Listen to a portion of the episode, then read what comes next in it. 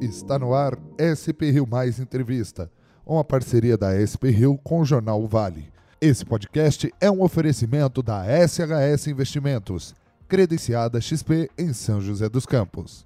E no programa de hoje, os jornalistas Thaís Leite e Douglas Cruz entrevistaram o prefeito da cidade de Paribuna e também presidente do Conselho RM Vale, Vitor de Cássio Miranda, do PSDB. Esse podcast pode ser ouvido no Spotify e também no www.spriomais.com.br. Prefeito, muito obrigada pela sua disponibilidade em estar aqui conosco. Um prazer, eu agradeço o convite e a oportunidade. Bom, e quem me acompanha aqui na mesa é o jornalista Douglas Cruz. Obrigada, Douglas. Bom dia, Thaís. Bom dia, prefeito. Bom dia. Douglas, me dá as honras de iniciar as perguntas? Vamos lá. Para começar, Vitão, o que é o conselho da RM Vale e o que, que o presidente da RM Vale faz, tem por função? É, o conselho é consultivo, conselho deliberativo da nossa região metropolitana. Esse conselho ele é composto pelos 39 prefeitos da região metropolitana do Vale do Paraíba e Litoral Norte. É, esse conselho ele se compõe, ele é paritário. Parte os prefeitos da nossa região e parte o governo do estado. Então todos estão ali representados nesse conselho. É, tem ali o poder né, de decisões e a função, como é que funciona ali o conselho? Nós temos junto a Gemvale e o Fundo Vale, onde tem os recursos. Então, as reuniões são ordinárias, sempre com uma pauta já previamente definida, junto ao governo do estado, é, ligado, a Gemvale é ligada à Secretaria de Desenvolvimento Regional do secretário Marco Vignoli, e então essa pauta sempre vem em conjunto com o governo do estado através dessa secretaria e sempre com temas assim para a gente chamar os prefeitos para debater os assuntos. Entendi. Tá, é que às é vezes o público pergunta para a gente o que, que mudou desde que virou RM Vale. Então, essa RM Vale, esse conselho tem um poder de união para chegar junto ao governo do estado, basicamente isso. Isso, exato. E ali o governo está representado. Quando tem as reuniões, os prefeitos participam, você tem lá a equipe, né, vamos dizer assim, da segurança aqui da nossa região representado, bombeiros, polícia militar, polícia civil.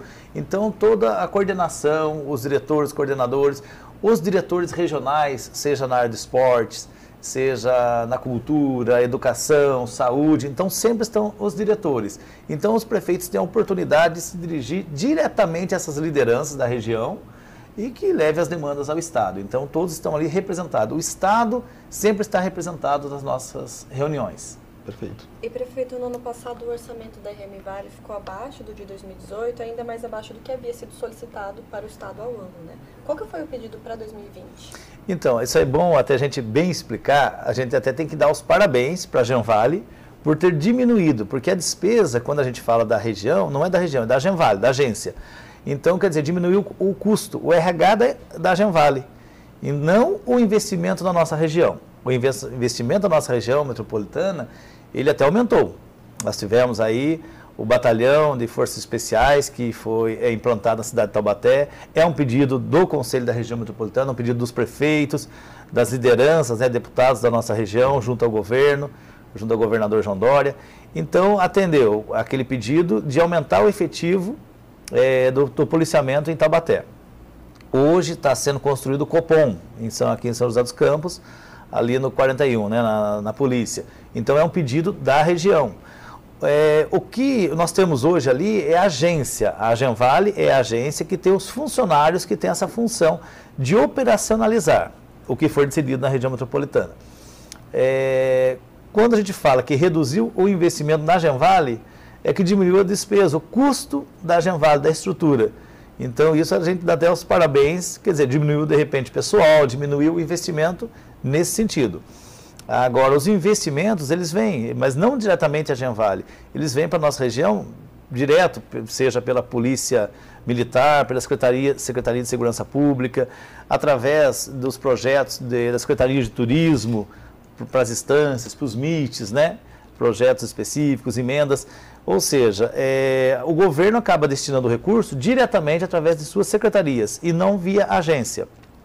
Entendeu? Então, quando falo de redução do recurso da agência, é algo até para se comemorar. Não é que deixou de investir, mas eles estão enxugando a folha de pagamento dos funcionários. E qual que é a previsão para esse ano? É, o orçamento seria idem o ano passado, porém então, é, há um contingenciamento de 30%. É, eu não tenho o valor exato agora, mas é, esse valor corresponde ao mesmo investimento do ano passado. Mesmo investimento do ano passado deve ficar. É, o senhor falou de contingenciamento, a gente teve também nos, outros, nos últimos dois anos, então Sim. então ele se repete agora. Repete. O senhor sabe dizer por quais são os fatores? Ah, enxugando a máquina, né? destinando recursos mais para investimentos e enxugando a folha de pagamento.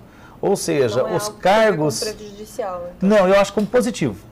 Eu acho que enxugando a folha, quer dizer, você otimiza a mão de obra, é, diminui ali cargos da, da, própria gestão, então isso é positivo e você destina os recursos mais para investimentos, é, investimentos como, por exemplo, em segurança pública, que hoje está né, tá se construindo aí o, o, Copom, então é algo positivo. Assim como a gente faz nas prefeituras, né, a gente enxuga os cargos de confiança, é, para diminuir a folha de pagamento, para sobrar mais no caixa e a gente investir em áreas prioritárias.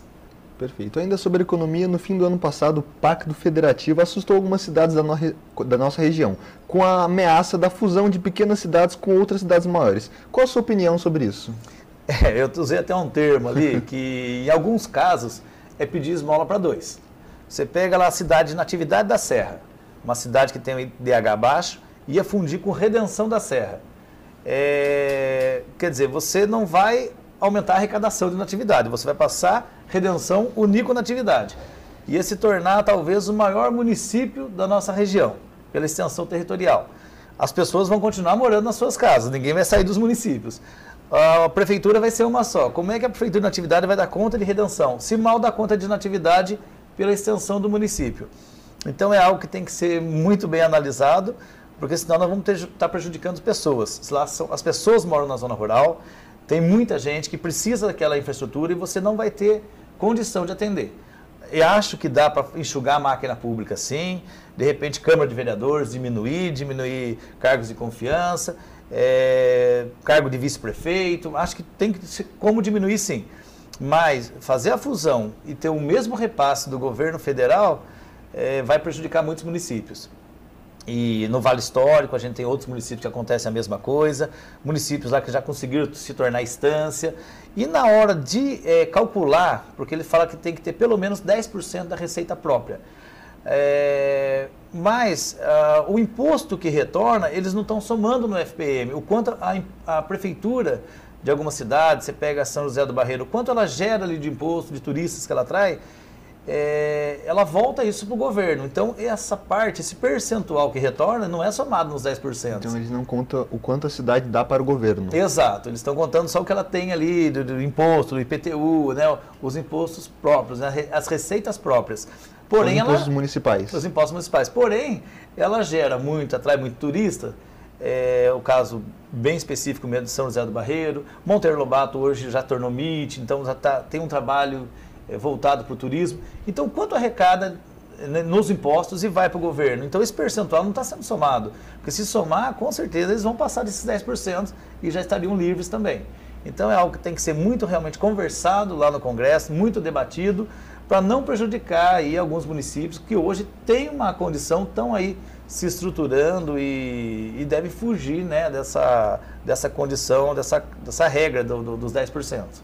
Perfeito. Prefeito, não dá para a gente falar da RM Vale sem falar de um dos projetos prioritários, né, aguardado há tanto tempo, o Plano de Desenvolvimento Urbano Integrado, precisa ser finalizado até 2022. Qual o andamento que a gente tem sobre esse projeto? Ele começa nesse ano? Conta para gente. É, a expectativa é de começar esse projeto. Ele já foi, teve uma lei que prorrogou o prazo até 2021. Ah, hoje, nenhuma região metropolitana concluiu ainda o PDUI, isso aqui do nosso estado todo.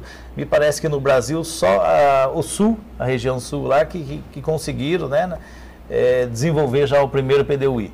E ele, esse plano que vai dar as diretrizes aqui para a nossa região, é, depois as prefeituras teriam que se adequar, né, cada plano diretor ao plano regional. Então ele é muito amplo, vai ter muitas audiências. É, o secretário Marco Vignoli esteve em Brasília, é, com, com, conseguiu lá, junto ao Ministério da Integração, é, recursos para desenvolver esse projeto. Então nós estamos aguardando ali o sinal verde do governo. É, houve já uma sinalização é, no orçamento, né, que deixou previsto, pelo menos já está previsto no orçamento, o recurso para investimento no PDUI. E a gente espera agora que, que esse ano 2020, que está iniciando, que dê início, porque é um projeto que vai passar o ano, né? Meu mandato deve aí findar no meio do ano, eu já fui reeleito, então eu queria, né, a vontade nossa é que dê início para que o próximo presidente possa concluir. Qual que é o primeiro passo necessário para o início da PDUI? É a contratação de empresa, é uma equipe que, que vai fazer toda essa estrutura. São vários profissionais que demandam para fazer esse PDUI, é, engenheiros, arquitetos, advogados. Hoje a nossa região conta com um procurador do Estado, foi nomeado, é, doutor Ricardo. E isso avançou muito também, quer dizer, hoje a gente tem decisões mais rápidas aqui na região metropolitana. Nós não tínhamos um procurador, então tinha que se reportar o procurador de Campinas. Hoje ele está localizado, lotado aqui na nossa região. Isso é, foi muito bom, dá celeridade né, para os projetos, principalmente do PDUI, que precisa do parecer do, do procurador. E, então é uma equipe de profissionais. Existem parcerias também que podem ser feitas com universidades é, mas precisa canalizar os recursos para poder é, licitar e contratar. Esse primeiro passo, essa contratação, o senhor acredita que acontece no primeiro semestre ou no segundo semestre? Nós estamos trabalhando com a expectativa desse primeiro semestre. Desse primeiro semestre ainda. Sim. Então a única coisa que falta é a liberação do Estado, é isso? Isso. Liberação de recursos. É, a dotação já está prevista. Tá certo. Só aguardando o sinal verde, então, para começar. Isso. Vamos sair do papel agora. Sim. Falando agora em segurança, há sete anos o então governador Geraldo Alckmin assinou a criação do Gabinete Metropolitano de Gestão Estratégica de Segurança Pública, o GAMESP. GAMESP. Algumas reuniões foram realizadas, mas desde 2015 o gabinete segue parado. Qual será o futuro desse gabinete? Então, foi uma estratégia do então governador Geraldo Alckmin criar o GAMESP, que ali é, se compunha de várias ah, autoridades aqui da nossa região, do estado, para tratar assuntos de segurança pública é, nós estamos aguardando a sinalização da Secretaria de Segurança Pública em qual vai ser a, a estratégia para a nossa região. Nós, é, por enquanto, não tivemos nenhuma movimentação no GAMESP nesses, nesses anos, não sei se o, isso foi criado por decreto do governador, então não sei se é um entendimento da Secretaria de Segurança Pública, se pretende continuar com o GAMESP ou se vem com uma nova estratégia. É, eu sei que os investimentos estão ocorrendo, mas é, não tem as reuniões. Agora, pode ser que a Secretaria de Segurança Pública venha com uma estratégia diferente, não o gabinete, mas outras formas, né? Hoje existem ações da polícia, blitz, é, época de maior movimento nas rodovias, né?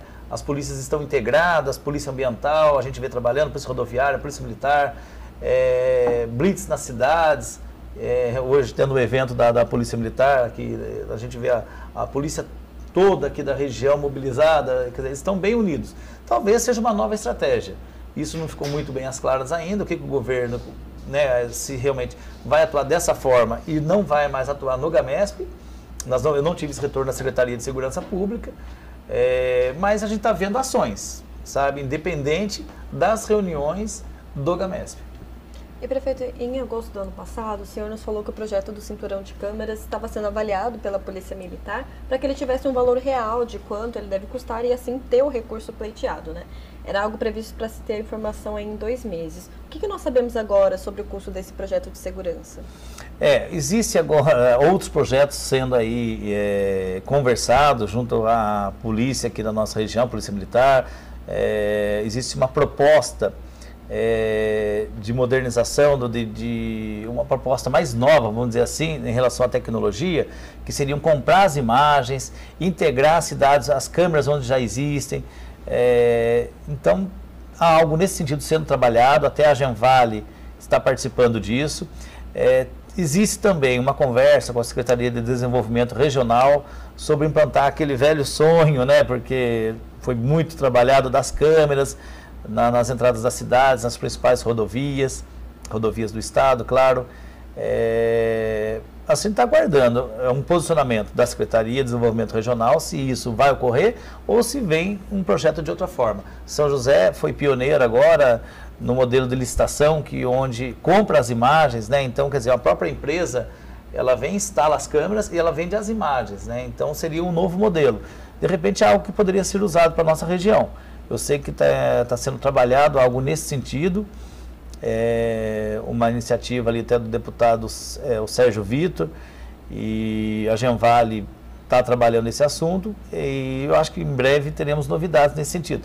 E seriam é, licitar, fazer um chamamento público, oferecer para a iniciativa privada, a iniciativa privada instalar as câmeras e os municípios poderem comprar as imagens, aquelas que eles interessarem. Ah, teve um assalto lá no, em X município, né? Então, quer dizer, as imagens ficam disponíveis na nuvem. Então, por quanto tempo vai ficar? Eu quero as imagens para tentar identificar, né, o assaltante. Então, seria um novo formato e não ah, constantemente só poder público, né? Seria uma, par uma parceria com a iniciativa privada. Esse novo projeto, ele está sendo pensado, então, é de uma forma diferente do modelo antigo do cinturão. Por que que optou-se por pensar em novos projetos e não a forma como era pensada antes? Nova tecnologia por, com menos custo.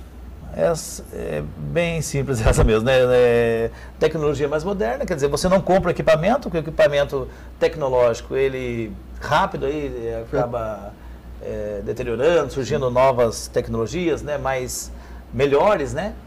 E, e um custo menor. Você deixa isso em nuvem e acaba comprando aquilo que você necessita.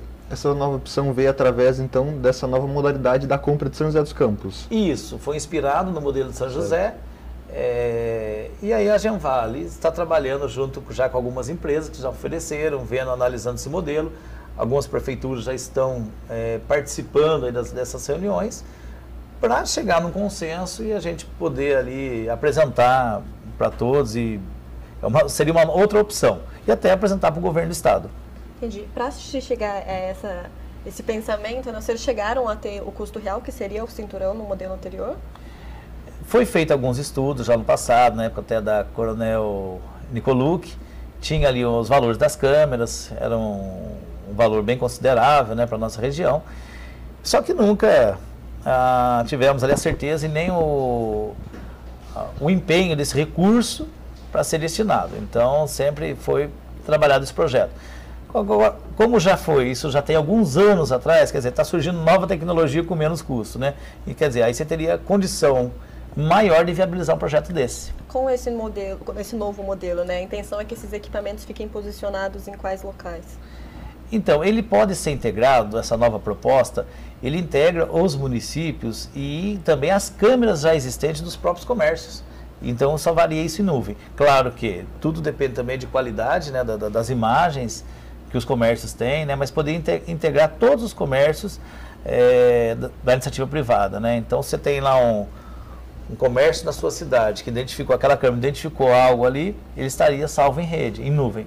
Mas com a adição de novas câmeras também? Com a adição de novas câmeras. Seria, é, poderia reforçar o poder público, número de câmeras em local que, que não contempla, e já utilizar as câmeras existentes no, nos comércios ou residências mesmo. O senhor acha que a gente deve ter um posicionamento sobre essa decisão? Se vai ser um novo projeto, se vai ser o cinturão, até quando? Então, nós esperamos, nós tínhamos uma reunião da região metropolitana agora para esse mês de janeiro, o governador acabou convocando o secretário para uma reunião de emergência, ele acabou não podendo vir para a nossa secretário região. Vignoli. Secretário Vignoli. Então, nós esperamos que nessa próxima região, na reunião da região metropolitana, é, a gente possa conversar mais sobre esse projeto das câmeras. E além desse projeto das câmeras e do PDUI, quais são os outros projetos considerados prioritários para a RMVAL? RM vale sempre segurança pública, né? a gente não tem como falar em, em, em turismo e desenvolvimento, da nossa região se a gente não falar em segurança. Então, a, a gente espera aí a finalização das obras do Copom, que vai integrar né, todo esse sistema da, da polícia, e também um reforço no policiamento na região do litoral norte. É, na questão da saúde, nós estamos na expectativa de iniciar os trabalhos né, no, no, Hospital Regional do Litoral Norte. Eu estive lá agora é, recentemente, junto com os prefeitos do litoral, visitando o prédio, conhecendo a estrutura, uma estrutura fantástica, assim como é aqui o do Hospital Regional de São José dos Campos. Então, que a gente consiga aí o quanto antes estar tá, está colocando né, em, operacionalização, atendendo as pessoas nesse hospital, que vai atender toda a demanda do litoral norte, quem sabe até atenda demandas aqui da, da do vale, né? E, mas só atendendo o litoral, com certeza vai melhorar a demanda aqui no vale, no Hospital Regional de São José. e depois, futuramente, iniciar um trabalho para que a gente possa também atender com mais é, saúde o Vale Histórico, né? porque é muito distante e as pessoas sofrem muito. Então, relacionado à saúde, é isso. A, a boa notícia é de entrar em operação logo. Você acredita que esse prazo, é, novo prazo de até março, será mantido com base na sua visita técnica lá? Lá as, a parte de obras está realmente finalizada. Então, eram pequenos detalhes que, que, pelo menos visivelmente, eram pequenos detalhes que faltavam ali para realmente pôr em operação. Uma boa limpeza, né, que é final de obra, e a empresa né, já estão selecionando currículos. Acho que vocês já puderam divulgar isso. Até. Vagas, né? isso. Então esperamos pôr em treinamento essas pessoas logo e que a gente possa né, usufruir desse benefício lá desse hospital e atendendo, como eu falei, o povo do litoral lá vai ser uma mudança, né, uma qualidade de vida muito boa. Foi escolhido Caraguatatuba para sediar a, onde vai ser o hospital regional, que é a cidade melhor localizada, né, que ficaria próximo de todos. E depois, quer dizer, vai continuar, iniciar um trabalho na região que seria para o Vale Histórico, que, que é muito distante ainda, a locomoção muito longa. Lá em Caraguá também, junto ao hospital regional, está sendo ali construído, é um outro contrato, mas o centro de oncologia, né? Um prédio, vai levar um pouco mais de tempo essa obra, que ela é uma obra que ainda está em andamento. Então, daqui a um tempo teríamos o centro de oncologia também no litoral. E, então, relacionado à saúde é isso, então segurança, saúde e o turismo, que nós temos muitas instâncias turísticas na nossa região, muitas cidades que são MITs, são 15 instâncias, 10 MITs, e as cidades que não são nem instância nem MIT, mas que têm o seu destino já traçado, um envolvimento com o turismo. Né? Todas as cidades trabalham, a gente tem um, um turismo aqui histórico muito forte, é, religioso, praias. Né? Então, um projeto que a gente almeja para a nossa região é o projeto de estradas vicinais, ligando municípios a outros. É, turistas que vêm para a nossa região, às vezes ele quer ficar um dia no município, ele já quer conhecer o do lado. Então, se você tem uma boa estrada ligando um município ao outro, isso vai fomentar ainda mais o turismo, ajudar no desenvolvimento. É um dos pleitos também dos prefeitos, é, é um dos pleitos da nossa região metropolitana, junto ao governo do estado, que a gente consiga viabilizar o projeto de estradas vicinais esse projeto, a última vez que realmente entrou em desenvolvimento, que entrou na prática, era do ex-governador José Serra. Então, a gente espera que ele volte. O governador Geraldo Alckmin, na época, optou mais em expandir e duplicar rodovias.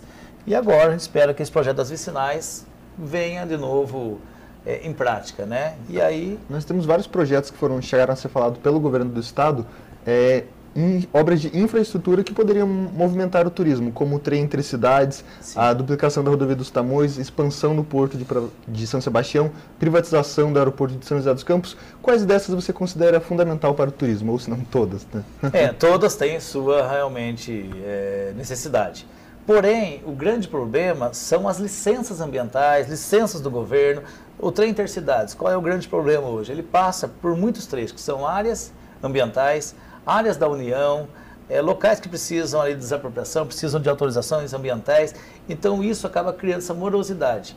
É, a nossa região aqui do Vale, tem a região de Campinas que também trabalha por isso, lá está mais avançado, que são menos licenças, é uma região mais propícia né, para você fazer o, o projeto. Então a nossa vai depender de muitas mais licenças. Então a nossa vai ficar é, em segundo plano devido às licenças, Porém, é, para compensar isso, a gente está batalhando aí as, o projeto das estradas vicinais. Certo. É, o porto né, de, de, de, São Sebastião, ali precisa realmente do envolvimento do governo federal. O governo já sinalizou que pretende, porém não é para esse ano, seria 2021 ou 2022. Então, quer dizer, já prorrogou um pouco um mais. Pouco, né? é, os investimentos na rodovia dos Tamoios já está duplicada, hoje melhorou né, o fluxo, nós tivemos aí muito trânsito, agora final de ano, o povo descendo para o litoral norte.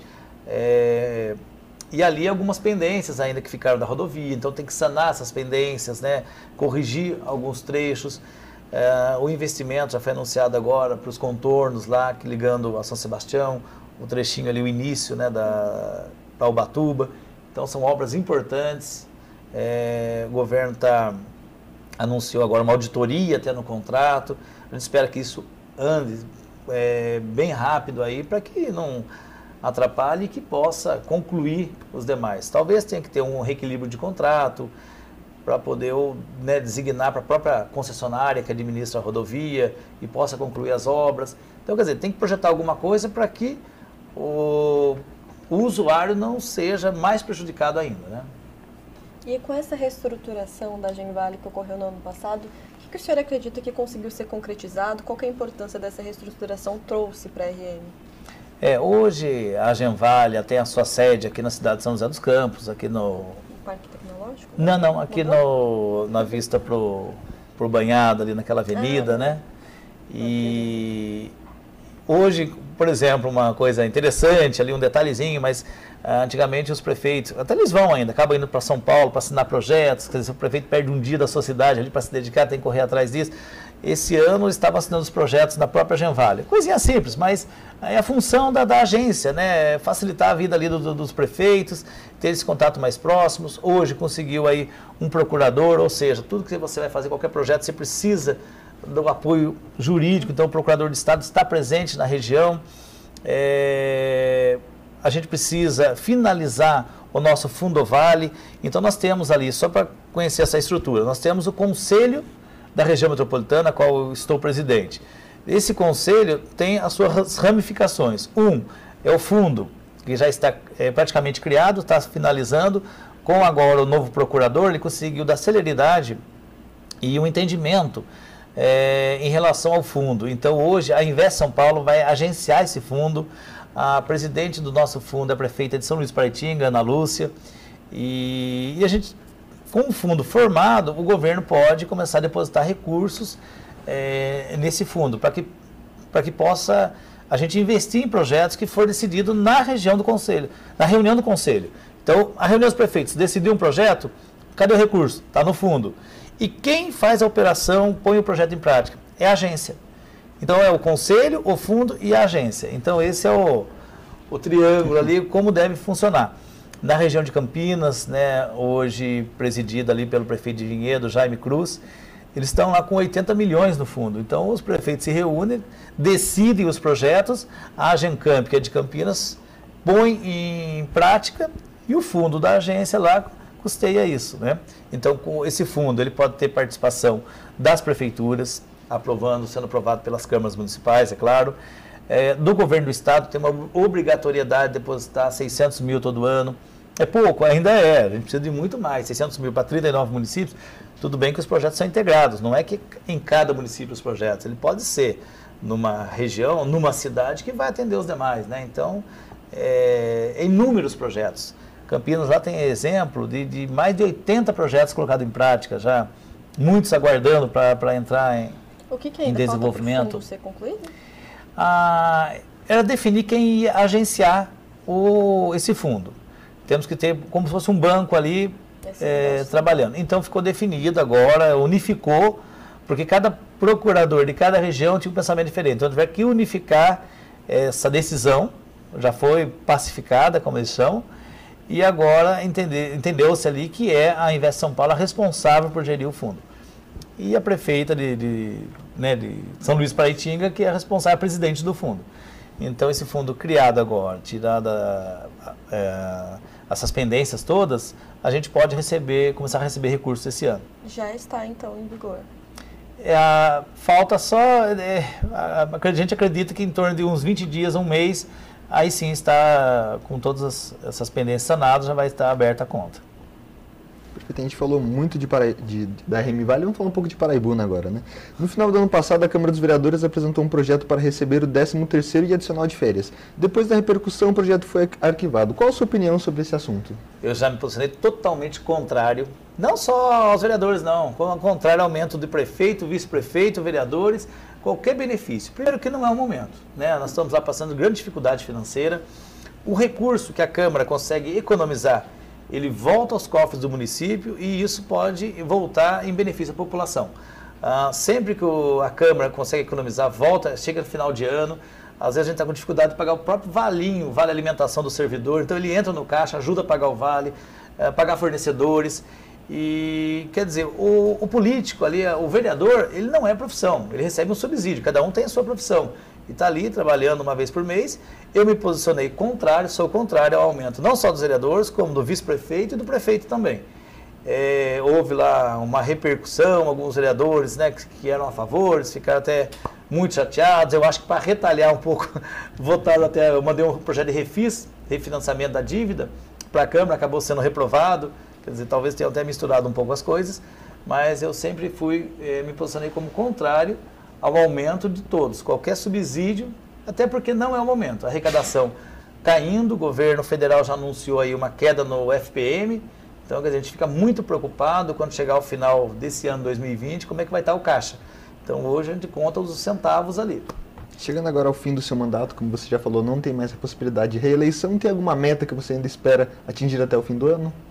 É, a gente tem a perspectiva até de uma reeleição, porque Ah, na desculpa, eu verdade. falei errado. É, em Paraíba, em Paraíba.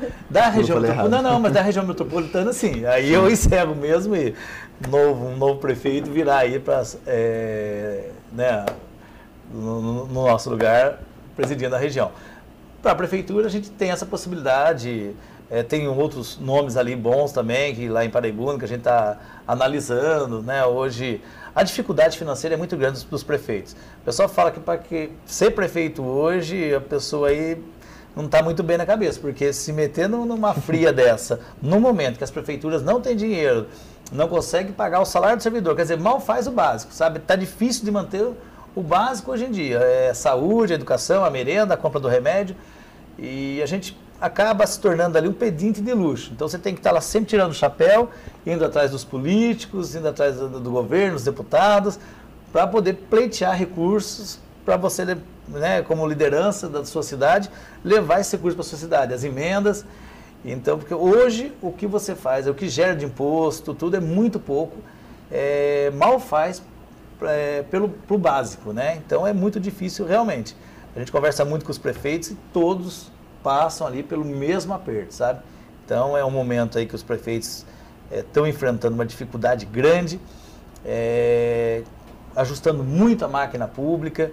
Nós tivemos né, um primeiro em 2017 ali que, que, olha, eu peguei com uma folha muito alta a folha de pagamento, tivemos que reduzir só cortes, cortes. Quer dizer, é obrigação, a gente tem que buscar o equilíbrio da máquina. Caiu a receita, você tem que ir se ajustando cada vez mais. Às vezes não tem mais aonde cortar, mas tem que continuar ali ajustando, corte de horas extras, corte de, de cargos, né? Então, pra você ter uma ideia, quando eu entrei na gestão, nós tínhamos 90 cargos de confiança. Hoje eu tenho 18. É, dos 18 agora, acabei diminuindo mais um pouco agora no final do ano. Então, nós cortamos dos 18 mais 10, sabe? Então, vai ajustando. Hoje eu não tenho chefe de gabinete, não tenho diretor administrativo, estamos enxugando cada vez mais. É, se não houver realmente uma melhora, pensar mais nos municípios, menos Brasília, mais municípios, daqui a pouco os municípios vão estar fechando as portas. Porque hoje a dificuldade é grande para fazer a necessidade principal das pessoas ali, é, oferecer uma merenda de qualidade às escolas, o piso dos professores, cada vez mais a dificuldade é grande de manter isso em dia, sabe? Então a gente precisa realmente que todos os políticos pensem menos lá em Brasília e mais nos municípios. Já que a gente falou, existe pretensão de reeleição? O nome ficará à disposição. Tomara que surja alguém aí, mas o nome está à disposição. É, a gente vê ali com toda a dificuldade, a gente lutando para colocar a casa em ordem, ajustar o município, deixar de acordo. E depois é o, o cenário que vai surgindo, a, grupos ali que, que numa sede para assumir a gestão, que a gente é, preocupa muito com, de, com o futuro da nossa cidade. Então, dependendo dos nomes, a gente realmente tem que ir para uma luta e deixar o nome à disposição e enfrentar a luta para que não caia aí mãos erradas, né? Pessoas que já não têm um histórico tão bom na, na sua vida política. Perfeito, prefeito. Muito obrigada, então, de novo, né, novamente pela sua disponibilidade em estar aqui, em considerar essa entrevista para nós. Gostaria de lembrar que as portas de Ovário e de SP Rio estão sempre abertas para o senhor. Eu agradeço a oportunidade e até a próxima. Perfeito, muito obrigado. Muito obrigado também aos internautas que participaram dessa entrevista. Se você tem alguma sugestão que não chegou, se você está assistindo depois dessa entrevista, você pode estar encaminhando aí inbox para o Vale SP Rio, que a gente vai estar encaminhando para a assessoria do prefeito. Bom, agradeço então a você que nos assistiu e te lembro que nós temos um novo encontro na próxima semana. Até mais.